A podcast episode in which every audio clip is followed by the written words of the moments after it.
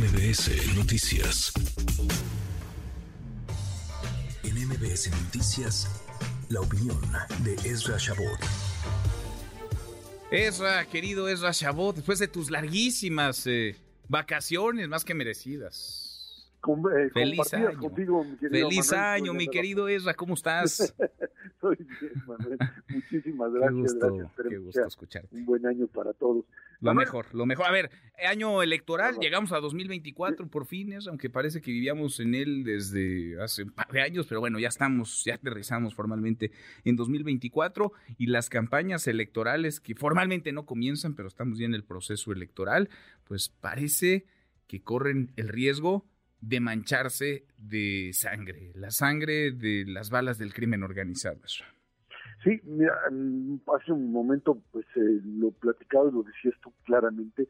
Mm, El problema radica en que, pues si bien el tema del crimen organizado mm, ha sido una constante, no solamente en este gobierno, sino en los anteriores, el incremento cada vez mayor de la capacidad de acción, mm, porque pues en algún momento se decía, bueno, pues tienen determinadas eh, poblaciones donde tienen el control, pero esto ha venido incrementándose de manera significativa eh, al grado que pues hay ya lo que podríamos denominar como una base social que depende del crimen organizado.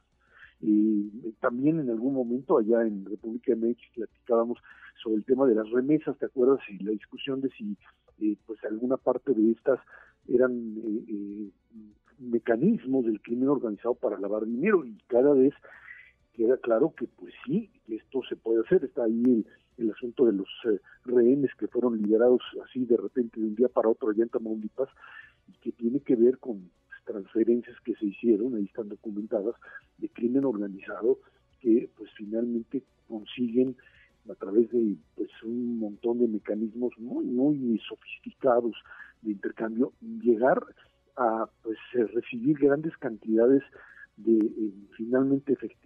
eso operar. Y con eso llegar no solamente a tener una base social sino también imponer candidaturas o eliminar eso es lo peor del caso y lo que hemos visto aparte de aquellos que simplemente no se alinean en sus territorios no el caso de Guerrero es un caso muy sintomático en ese sentido es algo que eh, pues eh, se ha agravado en los últimos meses te diría yo pero mm, pues finalmente el, el, riesgo que corremos en este proceso electoral es que tengamos que estar hablando de dos campañas paralelas, la de los uh -huh. políticos y la de los criminales, sí. que de una u otra manera pueden poner vetos a aquellos que no consideren como candidatos uh -huh, propios. Uh -huh. Y ese es un riesgo muy alto, Manuel. Ya empezaron a matar a precandidatos, son precandidatos todavía, no formalmente eh, candidatos, pero ya empezaron a votar, esa, porque a final de cuentas ya empezaron a eliminar a los que no, a los que no quieren. El proceso electoral de 2021, lo recuerdo y lo platicamos contigo, fue muy sangriento, fue muy violento y parece que para cómo están las condiciones del país, este proceso el 2024 puede ser igual o más eh, peligroso, más violento y ojalá no escale, porque vamos a una elección es la más grande en la historia, una elección en todo el país. Es sí, la elección presidencial es la renovación del Congreso, la Cámara de Diputados, ah, el Senado, además, nueve gubernaturas, incluida la jefatura de gobierno. Exactamente, y hablando de la presidencia de la República, te diría yo como uno de los elementos fundamentales en donde pues eh, esto de se pacta o no se pacta, eh, hay que definir claramente que crimen organizado no puede ser un factor de legitimidad.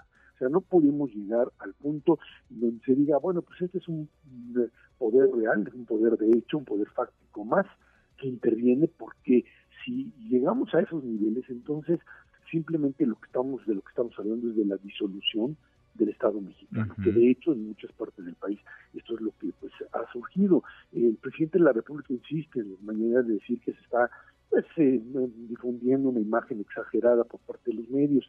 Creo que de una manera muy clara lo que está sucediendo es que ha habido un incremento y ahí están los niveles de los datos, no de la criminalidad, puedes ver ahí niveles de reducción en homicidios, pero por ejemplo, lo que ya representa, y lo ha reconocido por ejemplo en el Estado de México Delfina Gómez, la cantidad de eh, informales fundamentalmente que dependen de pues la negociación con los extorsionadores ha convertido en un elemento permanente, Manuel, de, de la vida cotidiana de muchos de los individuos que simplemente, pues, eh, a la hora que van a tratar de rentar, digamos, un local o lo que sea, pues y que te lo renta y dice, no se preocupe porque esto incluye el, derecho de piso. Sí, sí, sí. Ya es una renta eh, adicional. Ya se pagan dos rentas, una la formal y la otra al crimen organizado, que cobra ah, impuestos ya.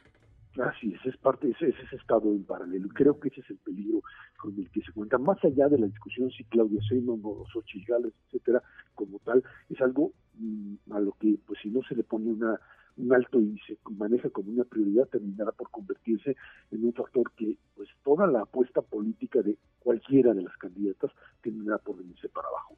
pues sí, ahora, la principal preocupación no se asoma en las encuestas y la principal preocupación de los ciudadanos sigue siendo la seguridad. Es decir, es una tarea, es una asignatura no cumplida es un pendiente del gobierno federal y de los gobiernos estatales, no hay seguridad, este año que terminó 2023 fue un año con más homicidios que los anteriores. Este sexenio cerrará como el eh, que más asesinatos registre. Comparado con otros, se podrá argumentar que es la espiral que les dejaron, que ha ido disminuyendo, pero el dato duro ahí está. ¿Será que en algún momento en las campañas, Esra, aterrizaremos a esa realidad o nos vamos a quedar en este disco rayado en el que estamos de mítines, de encuestas, en donde pues no pasa nada. Realmente, quien va arriba administra su ventaja y quien va abajo no encuentra demasiado eco a sus planteamientos. Es que lo que sucede claramente es que, obviamente, en un año de elección, ni el gobierno va a meterse porque en, esta lucha contra el crimen organizado de manera manifiesta, no lo ha hecho durante el sexenio, menos lo va a hacer en este momento. No vas a ver medidas que te digan, pues en este momento hay una, eh, digamos, una respuesta, una reacción del gobierno a partir del reconocimiento de que las cosas han fallado. De lo que se trata es, de hecho, de aumentar o de profundizar este estado de las cosas que para pues, la, visión gubernamental es la visión ideal, es decir, pues hay que convivir con esto gente y hay que evitar la confrontación porque esto genera derramamiento de sangre. Ahí podemos discutir lo que tú quieras, si sirve o si no sirve, si no sirvió la estrategia anterior.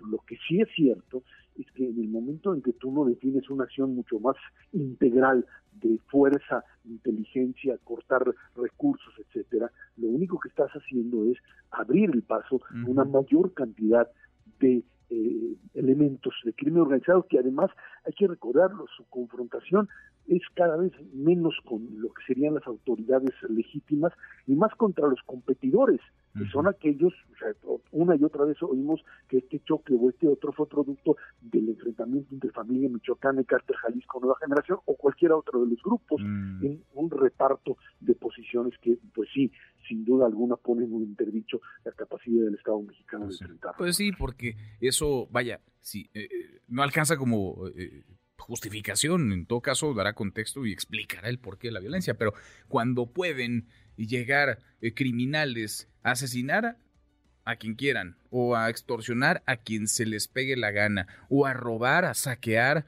lo que se les atraviese sin que una autoridad se les ponga enfrente. Pues hablamos de la derrota del Estado, de la ausencia de ley y del triunfo del crimen, del crimen organizado. Es por último un apunte, un apunte sobre esto que es no sé cómo lo estés leyendo tú, pero eh, me parece quizá el mayor triunfo de la oposición en la Ciudad de México, lo que va del sexenio, la no ratificación de Ernestina Godoy en la Fiscalía de la Ciudad.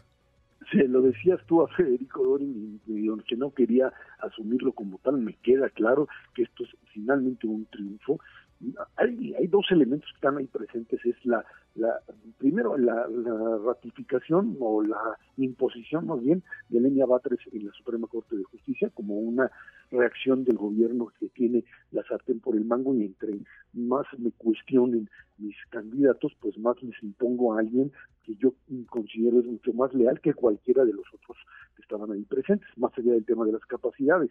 Y en el caso de Ernestina Godoy, esto se convirtió ya en una historia trágica, una historia de una confrontación de un personaje como Ernestina Godoy que terminó metida en pues toda una serie de, de acontecimientos propios de una fiscalía persecutoria, no en el sentido legal del término que es su función, sino básicamente de consigna lo que sucedió en los últimos días y que lo narraba Dorin con respecto a presiones y chantajes y violencia establecida, pues eh, no quiero denominarlo terrorismo de Estado porque sería pues mucho, eh, habría que demostrarlo con otros elementos, pero sí al menos acciones propias de un poder que está rebasando los límites propios de la legalidad que pues en un momento determinado lo que terminaron por decirles por aquí no pasa y en una resistencia muy muy grande cuando era relativamente fácil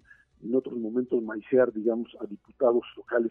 El caso del PRI es lo importante la, el choque con el propio dirigente nacional priista que de alguna forma pues podía doblarse en una situación como tal, Alito Moreno, que ahora pues terminaron, creo que consiguieron maiciarse a una solamente a una diputada priista, o por lo menos convencerla, digamos, en términos formales, pero que hoy la oposición demostró, incluso con Movimiento Ciudadano, que esto sí funciona, y bueno, vamos a ver qué pasa posteriormente, porque esto amenaza con complicarse de una manera muy, muy grave en medio de campañas electorales y donde, como tú le decías claramente, la derrotada en este momento sí es pues la propia Claudia Sheinbaum y el propio presidente de la República que habían pues, puesto todas sus canicas y toda la fuerza del Estado para apoyar a Ernestina Godoy, quien hoy pues sale del esquema y pues probablemente sea rescatada para otras eh, pues, posiciones en este rejuego del poder político en nuestro país. Dos fueron, acá estoy revisando, fueron dos, Mónica Fernández César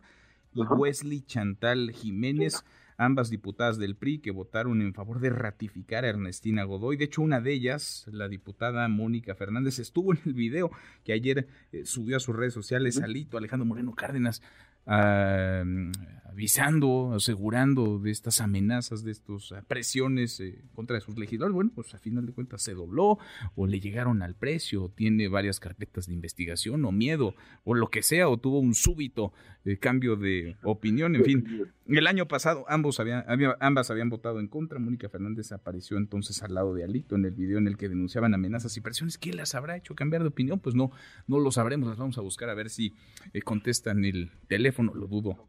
Lo dudo muchísimo. Abrazo muy grande, Gracias, igualmente. Buen año para todos. Buen año para ti también. Redes sociales para que siga en contacto: Twitter, Facebook y TikTok. M. López San Martín.